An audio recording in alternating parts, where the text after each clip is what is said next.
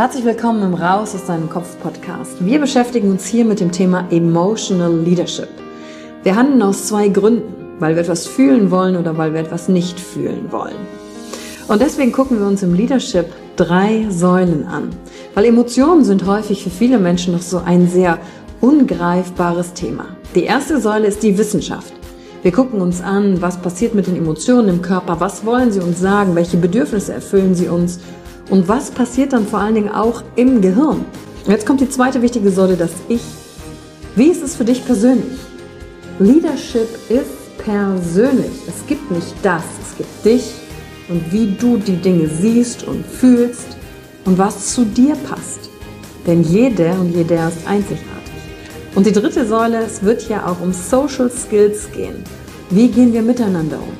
Verhalten, Kommunikationsskills, Führungsskills, Speaking Skills.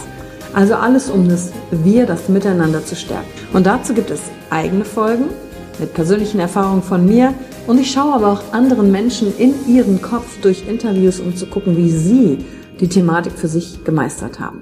Und du bist hier richtig, wenn du dir selbst auf die Schliche kommen willst. Wenn du die Kraft deiner Emotionen für dich und nicht gegen dich nutzen möchtest. Und wenn du vielleicht so ein Gefühl hast, von da gibt's noch mehr für dich in dieser Welt. Egal, ob du Führungskraft bist oder nicht. Denn am Ende führen wir immer, unabhängig vom Titel. Emotional Leadership. Discover Emotions, the key to your energy.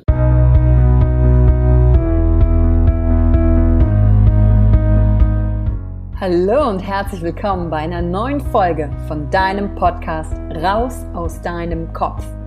Hier holst du dir dein Wissen und deine Inspirationen rund um das Thema emotionale Intelligenz und Kompetenz. Danke fürs Einschalten. Viel Spaß mit der heutigen Folge.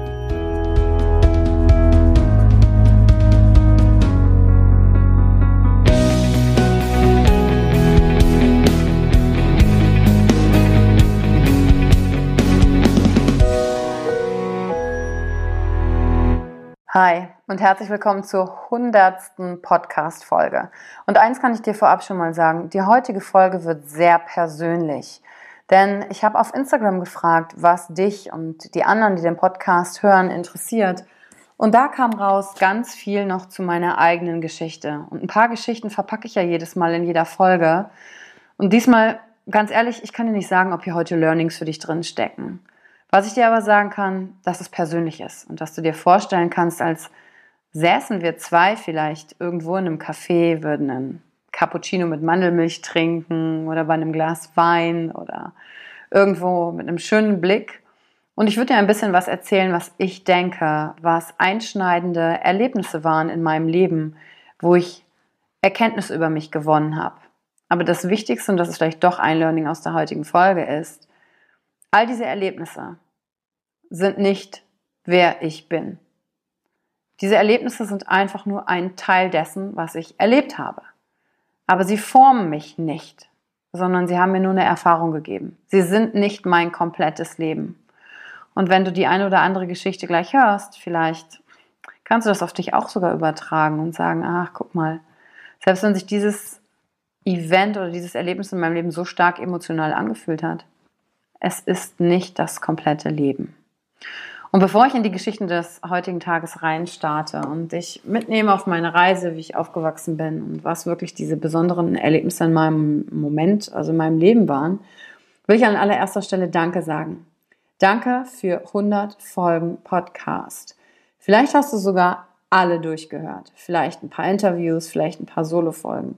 Auf jeden Fall will ich Danke sagen, denn dank dir ist das Ganze möglich. Und als kleines Dankeschön habe ich mir auch noch ein Gewinnspiel für dich überlegt. Etwas, was ich dir zurückgeben möchte. Und bedanken möchte ich mich bei dir mit drei Tickets zum Emotional Experience Day am 26.01.2020.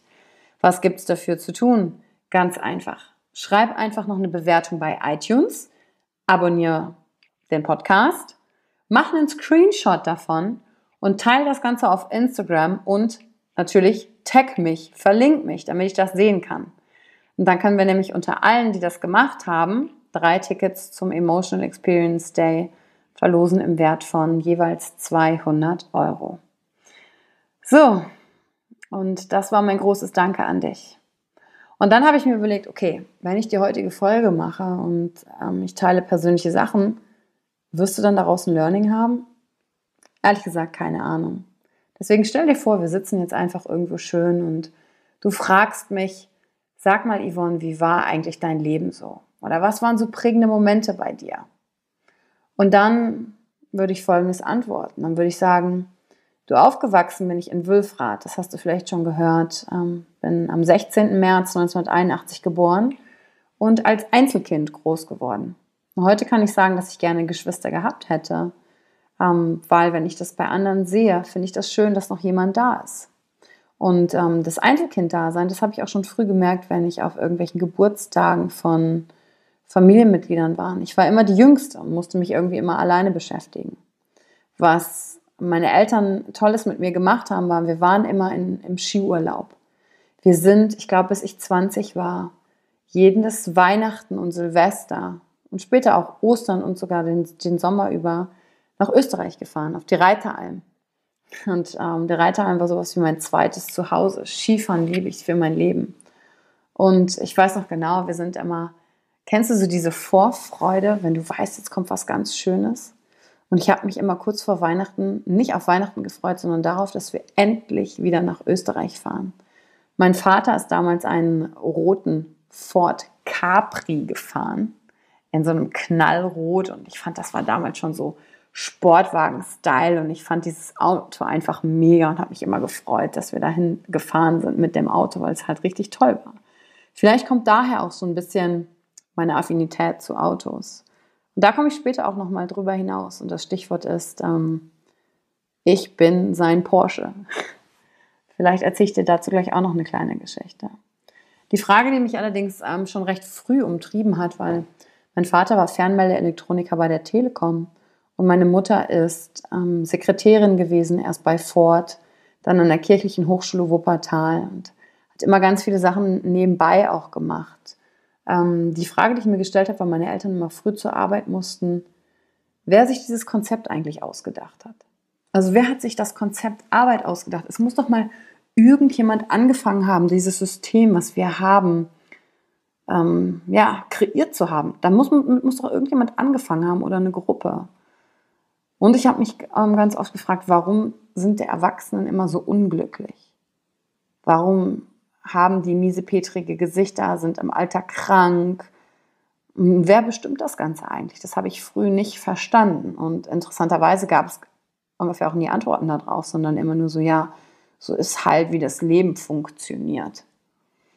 Und ich, dann bin ich ganz klassisch zur Grundschule gegangen, ähm, zur Realschule weiter. Und ich hatte in der Realschule das große Glück, in einer bilingualen Klasse zu sein. Das bedeutet, wir hatten Erdkunde, Geschichte, ähm, Politik und Englisch auf Englisch. Und damit gehörte ich natürlich aber allerdings auch zu einer Außenseiterklasse, weil wir waren natürlich die Streber. Ähm, heute bin ich total dankbar, dass ich in dieser sogenannten Streberklasse war, weil Englisch ist die Sprache, die mir die, die Welt geöffnet hat, die ich mitnehmen konnte, um auf die Reisen und auf die Trainings zu gehen.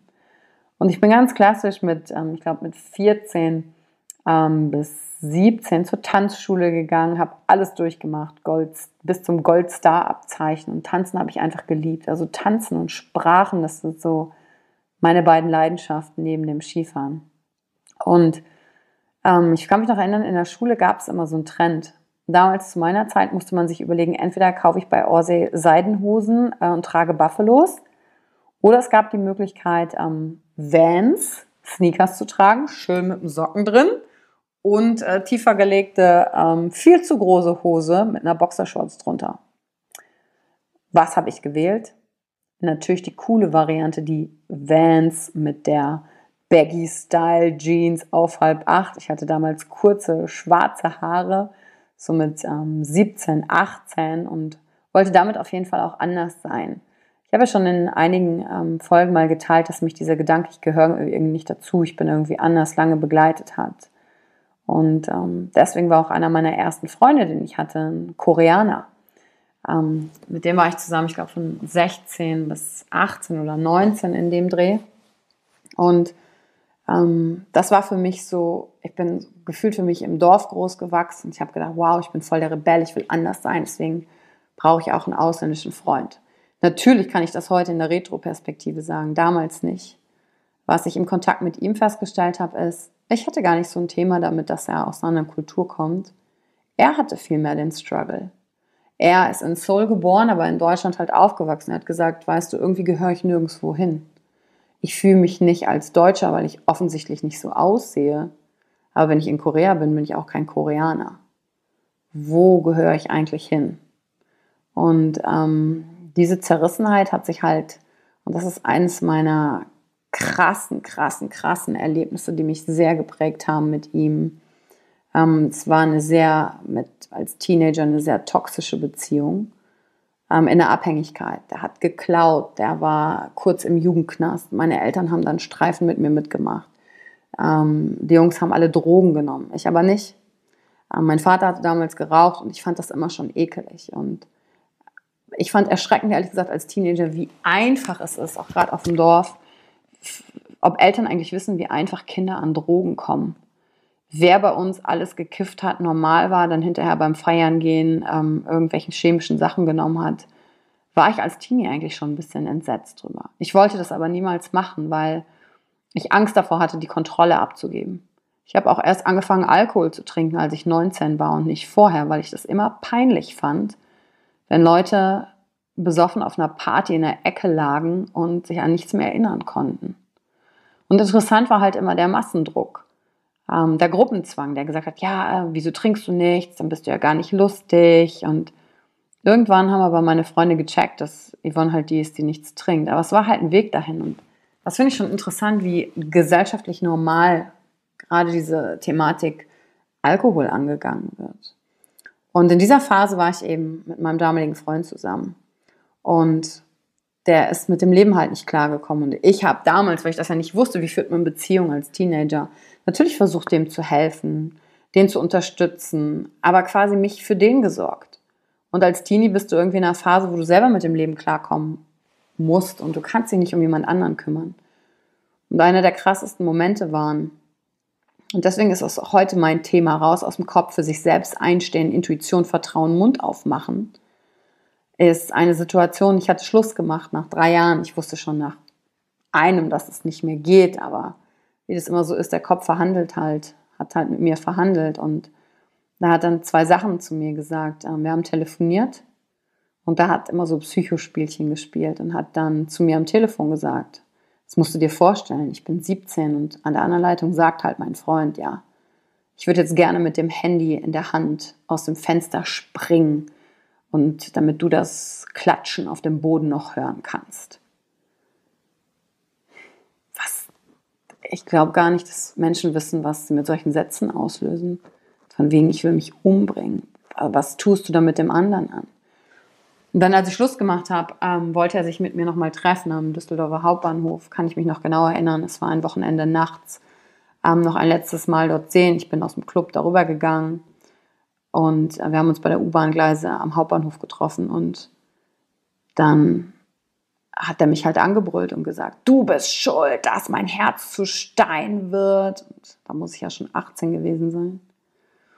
Und auf einmal, als er das so sagt, ist er danach halt auf die Gleise gesprungen. Also in den U-Bahn-Schacht hinunter. Und das war ein prägender Moment für mich. Weil ich bin umgedreht und einfach weggegangen. Ich bin die Rolltreppe hochgegangen. Ich bin gar nicht darauf eingegangen. Heute bin ich der 18-jährigen Yvonne super, super dankbar dafür, nicht darauf eingegangen zu sein. Das Ende vom Lied ist, er ist wieder da rausgeklettert, ist mir hinterhergelaufen, war natürlich verletzt. Es war so sein letzter Versuch, mich zu halten. Aber in diesem Moment eine klare Entscheidung für mich zu treffen und zu sagen, hey, es ist nicht meine Schuld. Du entscheidest für dein Leben. Und da auf meine Intuition gehört zu haben und für mich eingestanden zu sein und zu sagen, nein, das, was du machst, hat mit mir überhaupt nichts zu tun. Und das war ein sehr, sehr, sehr prägendes Erlebnis für mich, mit 18 zu denken, wieso machen Menschen sowas, wie kommen sie dahin, aber auch für mich eingestanden zu sein in diesem Augenblick. Und diese Geschichte teile ich auch auf der Masterclass for Youngsters gerne mit den Jugendlichen. Ähm, die sind ja zwischen 14 und 16, die da hinkommen, weil für dich einzustehen beginnt halt nicht aus meiner Sicht mit dem Moment, wenn du erst 18 bist, sondern halt schon viel früher und das zu üben. Und das war einer der Momente, obwohl ich damals erst 18 war, wo ich das richtig gemerkt habe, da muss ich für mich einstehen. Ist ja nochmal alles gut gegangen. Und ja, so ging es halt weiter. Ne? Dann habe ich ähm, eine Ausbildung gemacht ähm, zur Werbekauffrau in Düsseldorf, auch weil ich es cool fand, rauszukommen dachte, wow, die Werbeglitzerwelt, wie schön. Und während dieser Zeit habe ich ein Buch gelesen von Erich Fromm, Haben oder Sein. Und ich weiß nicht, ob du das kennst, aber in dem Buch geht es darum, dass es zwei unterschiedliche Arten von Lebenskonzepten gibt. Menschen, die im Haben leben, häufen Dinge an, leben im Materialismus, müssen zum Beispiel Sachen mit aufschreiben, wenn sie lernen, ähm, gehen am Wegesrand vorbei, wenn sie eine Blume sehen, die sie schön finden und rupfen die aus und nehmen die mit nach Hause, weil sie sie haben wollen. Oder du kannst halt die andere Variante wählen, im Sein leben, und wahrnehmen in dem Augenblick, wenn du lernst, nichts aufzuschreiben, sondern voll und ganz die Informationen in dir aufzusaugen. Und wenn du am Wegesrand diese Blume siehst, bleibst du stehen und bewunderst die und kannst weitergehen. Du kannst einfach sein und lässt sie dann da stehen in, in ihrem Sein auch für den Nächsten. Und das Buch habe ich gelesen, als ich halt in der Ausbildung da zur Werbekauffrau und habe gedacht, das hat mich voll in eine Krise gestürzt, weil ich gedacht habe, krass, ich lerne hier etwas, was bei anderen Menschen Bedürfnisse weckt, die sie ohne Werbung gar nicht hätten, damit Konsum weitergehen kann, damit gekauft wird. Und dann habe ich zum ersten Mal dieses System in Frage gestellt für mich, weil der Job, der Werbekauffrau klang halt so cool, aber dann zu wissen, was mache ich hier eigentlich? Und äh, nach der Ausbildung ich meine, ich habe schon mal geteilt, ich bin da auch gemobbt worden und das war eine furchtbare Zeit. Ich habe auf zwei Jahre verkürzt. Und da habe ich mir auch die Frage gestellt, schon früh erkannt, ähm, ich kann mich ganz schlecht in Hierarchien unterordnen. Ich kann nicht gut nur, weil jemand einen Titel hat, einen Status hat, sagen, okay, ich folge dem, was der macht, nur weil er einen Status hat. Das macht in meiner Welt keinen Sinn. In meiner Welt macht Sinn respektvoller Umgang miteinander schon damals.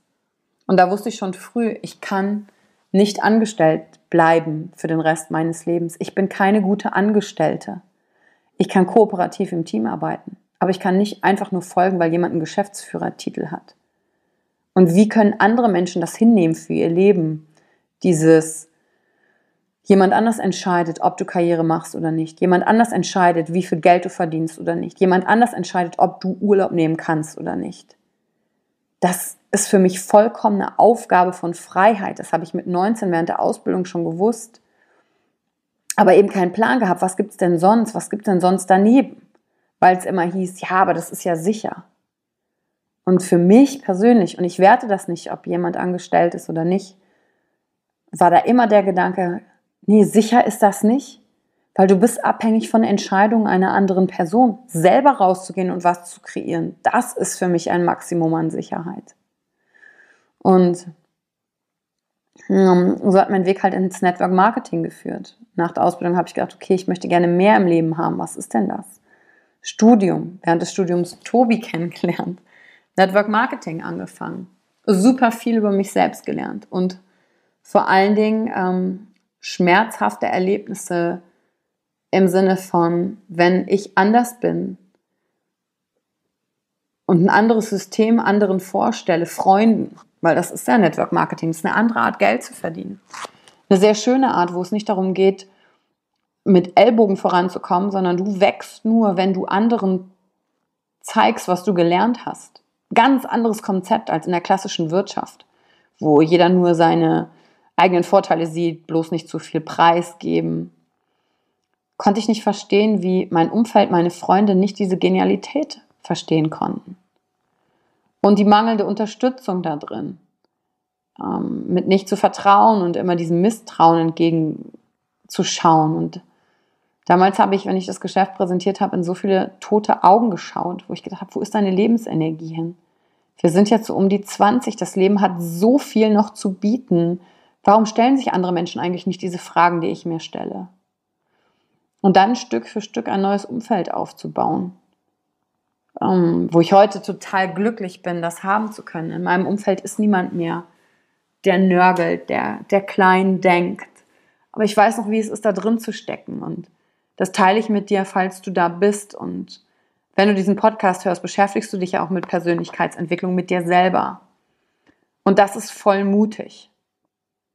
Das ist in meiner Welt super mutig, dass du bei dir selber hinschaust, dir Fragen stellst, die unbequem sind, damit anderen Fragen stellst, die unbequem sind. Weil der Rest ist irgendwie Illusion für mich und nicht wahr. Und wie sollen wir das nicht, wie sollen wir das wirklich finden, wenn wir nicht anfangen, darüber zu reden? Denn nur weil wir nicht über Dinge reden, heißt es ja nicht, dass sie nicht im Raum sind. Und damit will ich dich ermutigen und sagen, ähm, ich finde es das mega, dass du das machst, weil es lohnt sich. Wenn du noch mittendrin steckst im Schmerz, ähm, der Veränderung, wenn das irgendwann vorbei ist, das ist, also, das hört natürlich nie auf. Eins meiner Learnings ist, Je cleverer du über dich bist, je mehr du über dich selbst herausfindest, ein Aha-Learning nach dem anderen, umso schlauer wird dein Ego nämlich mit dir. Und da sich immer wieder bei zu erwischen, dass man nicht in die neue Falle des Ego tappt, dieser Prozess, ich glaube, der endet nicht. Aber wenn dann das Umfeld da ist, was toll ist, weil du Entscheidungen für dich getroffen hast, so wie ich das für mich gemacht habe, jetzt das zu tun, was ich tue. Diese Art von Leben führe ich jetzt auch erst seit, ja, ich würde sagen, zwei Jahren in dieser Fülle. Und jetzt bin ich 38, das heißt, mit 36 habe ich das erst gefunden, das leben zu können. Und es wird immer besser. Aber ich brauchte die ganzen anderen Jahre davor, um da halt hinzukommen mit all den Erfahrungen über mich. Und aber auch zu erkennen, diese Erfahrungen wie mit diesem Ex-Freund, die sind nicht das, wer ich bin. Und ein weiteres prägendes Erlebnis in diesem Bereich für mich war auch so mit 19, 20. Das war dann der nächste Freund. Interessant, ähm, wo ich das hier gerade erzähle, merke ich selber, das hat immer viel mit anderen Menschen zu tun. Deswegen brauchen wir den Kontakt. Deswegen sind Beziehungen wichtig, weil sie dir immer etwas über dich sagen. Und dann hatte ich einen, einen anderen Freund, das war ein tiefer gelegter Golffahrer. Also ich weiß, was ein Überrollbügel ist, Unterbodenbeleuchtung, Fuchsfelgen. Den habe ich in einem Club kennengelernt. Ähm, was ich aber mit dem erlebt habe, war, das war das erste Mal, dass ich wahrgenommen habe, dass mir jemand fremd geht. Also der hat mich betrogen. Das hat er mir gesagt. Und dieser Augenblick zu hören, dass er fremdgegangen ist, der war richtig schlimm. Ich weiß noch, wie ich in seinem Zimmer stand. Ähm, der hat zu Hause gewohnt, in dem Alter natürlich noch, und hat dann das so zugegeben. Und es war so ein Moment, da ist die ganze Welt um mich herum plötzlich ins Wanken gekommen und alles hat sich gedreht und gewendet und es war super schmerzhaft zu hören. Und damals habe ich gedacht, okay, ich treffe mich die Entscheidung, ich will das nie wieder hören, weil das so schmerzvoll ist. Heute denke ich darüber ganz anders weil ich weiß, dass Schmerz für etwas gut ist. Damals wollte ich nur den Schmerz nicht spüren. Und was das mit mir gemacht hat, ist, dass ich ähm, komplett ins Ego gegangen bin und nichts mehr fühlen wollte. Und dann noch ein Jahr weiter mit dem zusammen war, aber dann von heute auf morgen nach München gezogen bin und den vor vollendete Tatsachen gestellt habe. Gesagt, ja, morgen bin ich weg. Weil ich wollte, dass der genauso Schmerz hat, wie ich hatte. Und ich habe selber gemerkt, dass ich nichts mehr fühle. Ich bin aber nicht mehr aus diesem Modus rausgekommen bis dann irgendwann ein anderer Freund zu mir meinte vor einigen Jahren, ich glaube vor fünf Jahren oder so, mit dem ich zusammen war, der sagte irgendwann mal zu mir, boah Yvonne, du bist ja so kalt. Und habe ich gedacht, aber wieso denn? Aber ich fühle doch ganz viel, wieso bin ich denn kalt? Oh Gott, was kann ich tun? Und damit hat für mich diese Reise natürlich ähm, zum Thema Emotionen, Self-Expression komplett angefangen weil es ein Mismatch gab zwischen dem, was ich im Inneren für mich gefühlt habe und dem, was ich nach außen in der Lage war zu transportieren. Da gibt es so eine schöne Textzeile aus dem Lied, das heißt, eigentlich bin ich ganz anders, ich komme nur viel zu selten dazu. Und so habe ich mich gefühlt.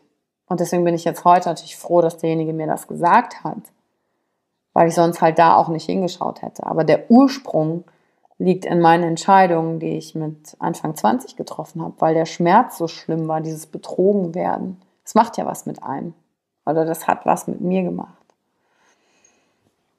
Und ein Thema, wonach ich auch immer wieder gefragt werde, ist, wie ist eine Beziehung zu Eltern? Weil wenn du Umfeld ändern kannst, Beziehungen, die dir vorgelebt werden, ähm, gibt es ja eine Sache, was du nicht ändern kannst, und das sind ja die eigenen Eltern. Und meine Eltern haben mich immer unterstützt bei allem, was ich so wollte. Mein Vater war immer derjenige, der die Geldbremse reingehauen hat. Und wenn ich eine Idee hatte, hat der immer gesagt, ja, und was soll das kosten? Und ähm, meine Mutter hat immer gesagt, ach, weißt du, ähm, Geld haben macht gar keinen Sinn, gibt zu wenig Zinsen, Hauptsache ausgeben. Habe ich gedacht, okay, das ist jetzt auch nicht gerade das beste Geld-Mindset, mit dem ich aufwachsen kann. Also wie Geld funktioniert, habe ich auch nicht verstanden. Aber sie haben mich immer unterstützt. Ich wollte Schauspielerin werden. Meine Mutter hat mich zu den Vorstellungsgesprächen gefahren, ähm, nach Hannover, nach München, nach Essen-Werden, bei den staatlichen Hochschulen. Und da gibt es tausend Bewerber auf acht Plätze. Und da musst du halt durch ein paar Runden durch, um genommen zu werden. Weil sich in eine Privatschule einkaufen kann ja im Prinzip jeder, wenn du genug Geld hast. Und das hat damals nicht geklappt, was heutzutage für mich gut ist. Aber warum ich Schauspieler werden wollte, ist, weil ich ähm, mich nie festlegen wollte auf ein Leben. Und ich habe gedacht, als Schauspieler, da kannst du mehrere Leben einfach ausprobieren. Und heute denke ich, wie geil, ich kann jetzt auch ohne Schauspieler sein so viel in der Welt ausprobieren, so viele leben, so, so viel sein, weil das alles Facetten von mir sind. Laut sein, leise sein, stark sein, schwach sein und das halt voll leben zu können, das fühlt sich für mich heute in einer kompletten Fülle an, Vollkommenheit und Zufriedenheit. Und das heißt nicht, dass ich immer glücklich bin, sondern das heißt, dass wenn ich etwas fühle, ich weiß, dass das voll da ist und dass ich nicht so sehr im Struggle mit mir selber darüber bin, ob das jetzt gut ist, dass ich das fühle oder nicht, weil ich das alles Gedanken darüber sind. Und dafür bin ich komplett dankbar, dass es so ist. Und heute merke ich zum Beispiel im Kontakt mit meinen Eltern, dass ich die sehr, sehr, sehr liebe, dass ich aber auch Abstand brauche. Weil deren Art zu leben nicht meine ist. Und meine Art zu leben ist nicht deren. Und ich merke das oft, wenn ich einen, einen Tag oder so mit denen verbracht habe, bin ich abends halt komplett müde. Weil es für mich sehr energieraubend ist, über was wir reden, weil unsere Welten so unterschiedlich sind. Und dann bin ich in der Zwickmühle, weil ich denke, oh, ich bin aber sehr dankbar, dass sie noch da sind und dass ich sie habe. Ich rufe oft meine Mutter an und, und teile ihr was mit und stelle mir auch manchmal die Frage, was ist, wenn ich ähm, die Nummer wähle und die ist vielleicht dann irgendwann nicht mehr da und geht nicht mehr ran. Aber dann auf der anderen Seite auch wahrzunehmen, was tut mir denn gut? Wie viel Kontakt tut mir gut? Und das ist für mich in der Klarheit zu sein. Klarheit auch in Kommunikation mit ihnen. Ich teile mit ihnen, was mit mir los ist. Ob sie das alles verstehen oder nicht, keine Ahnung. Ich weiß aber, dass sie stolz sind auf das, was ich mache. Und das ist, das ist schön. Ich würde sagen, ich habe eine gute Beziehung zu meinen Eltern. Würde ich mir manche Dinge anders wünschen? Ja, klar. Aber ist es, wie es ist? Ja, klar. Und das hat mich auch zu dem gemacht oder zu der gemacht, die ich heute bin. Und so prägen wir uns gegenseitig. Und das ist schön. Und was ich auch bei ihnen gesehen habe, sie sind ja auch schon so lange zusammen, viele Dinge, wo ich sage, das will ich gar nicht für meine Beziehung. Aber wie will ich es denn? Und ähm, eine weitere Erkenntnis, und dann sind wir so fast beim Ende der heutigen Folge angekommen, ist, dass ich aus einer anderen Trennung, einer Partnerschaft, was über mich und Trennungsschmerz gelernt habe. ähm, in einer der anderen Podcast-Folgen habe ich gesagt, dass wir meistens nicht die Entscheidung treffen wollen oder dass wir uns schwer tun, eine Entscheidung zu treffen, dass das gar nicht der Punkt ist, sondern weil wir die Konsequenz nicht mögen. Und die Konsequenz hat oft mit Schmerz zu tun, der geht aber irgendwann vorbei. Und eine meiner Beziehungen, als die beendet war, hatte ich ganz schlimmen Trennungsschmerz. Wie eigentlich immer. Der Schmerz ist immer da. Heute weiß ich, hey, wenn der Schmerz da ist, dann weiß ich, es hat ja was bedeutet. Aber damals ist mir aufgefallen, da war ich mit jemandem drei Jahre zusammen, der war sechs Jahre älter als ich. Da habe ich irgendwann gemerkt, ähm, nach zwei Wochen, ich war nur traurig die ganze Zeit. Hey, ich trauere nicht um das, was wirklich nicht mehr ist, sondern mein Schmerz und meine Trauer bezieht sich auf die Illusion, die ich hatte, also die Vorstellung davon, was ich denke, was unser gemeinsames Leben sei, was aber nichts mit der Realität zu tun hatte. Und da habe ich für mich erkannt, ach krass, guck mal, die ganze Trauer ist gar nicht, weil Schluss ist an sich. Die Trauer bezieht sich darauf, weil du die Illusion jetzt loslässt. Ein Plan für die Zukunft. Das ist die Trauer und nicht das, was wirklich ist. Und diese Frage stelle ich mir heute auch, wenn ich über irgendwas traurig bin oder eine Sache nicht klappt. Worum trauere ich? Ist es die Sache an sich oder ist es eine Illusion oder Vorstellung, die ich mit dieser Sache verknüpft habe?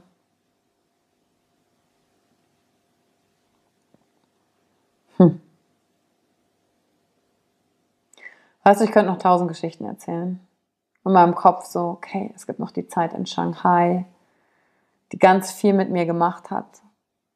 Kulturelle Prägung, Auseinandersetzen mit Ängsten, mich selbst als Deutsche wahrzunehmen, andere Deutsche, aber vor allen Dingen eins, zu sehen, wie gut es uns hier geht. Und ich glaube, wenn gerade so ein reiches Land wie unseres mehr reisen würde und nicht nur Urlaub, Club, All-Inclusive, sondern wirklich eintauchen würde in andere Kulturen würden wir noch mehr zu schätzen wissen, was hier ist.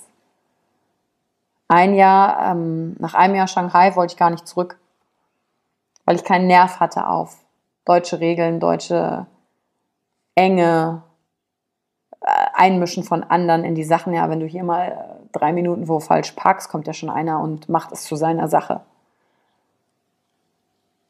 Und als ich dann zurückgekommen bin, so nach zwei Jahren mal auf Besuch, also ich war insgesamt drei Jahre da, dann stand ich an der Kasse, ich glaube in einem Karstadt, und dann standen zwei Frauen hinter mir und dann, worüber die geredet haben, wie die genörgelt haben, die ganze Zeit. Worüber sich hier einige Gespräche drehen. Da, ich konnte da nicht hinhören. Ich kann, ich kann das nicht mehr anhören, dieses Nörgeln. Wenn du aus dem Land kommst und Shanghai selber als Stadt ist ja voll reich, aber da bin ich oft halt mit dem Fahrrad an Krankenhäusern vorbeigefahren, wo Menschen im Schlafsack vor dem Krankenhaus übernachtet haben um einen möglichen Platz am nächsten Tag zu bekommen. Wo ich denke, wir regen uns auf über eine Stunde im Wartezimmer, weil wir kein Privatpatient sind. Verrückte Welt. Es gibt nichts zu nörgeln hier. Wir haben hier Luft zum Atmen. Das erste Jahr in Shanghai war ich alle vier Wochen krank, weil die Luft verpestet ist erkältet, Halsschmerzen. Ich, ich hatte eine App, da musste ich drauf gucken, um zu sehen, wie ist die Luftqualität, damit ich atmen kann. Und hier hinzukommen, und das hat es mit mir gemacht, ähm, eins meiner biggest learnings aus Shanghai, zu erkennen, okay, weil ich habe da so viel gemacht, bin so viel gereist, ich war in einem Jahr in zehn Ländern und kannte vorher ja gefühlt nur Österreich, weil ich wusste, die Zeit dort endet. Und dieses Gefühl von die Zeit dort endet, die habe ich jetzt hier in meinen deutschen Alltag mit hingenommen weil die Zeit hier endet auch. Nur machen wir uns das oft nicht so bewusst. Und das ist eines meiner Learnings, die ich mit, mit in mein Leben bin. Wenn ich jetzt, wann dann? Und dadurch mehr in der Fülle zu sein und zu genießen. Und ähm, das ist auch meine Vorstellung und Vision für die Zukunft, warum ich auch mein Programm mache. Ähm, ich habe im Ausland viel gelernt und übrigens finde ich es voll fancy, das zu sagen, dass ich so im Ausland war und hier und da und dort auf dem Seminar. Und denke mir immer so, wie ist denn das eigentlich passiert? Ich komme aus Wülfrath. Wie, wie geht das?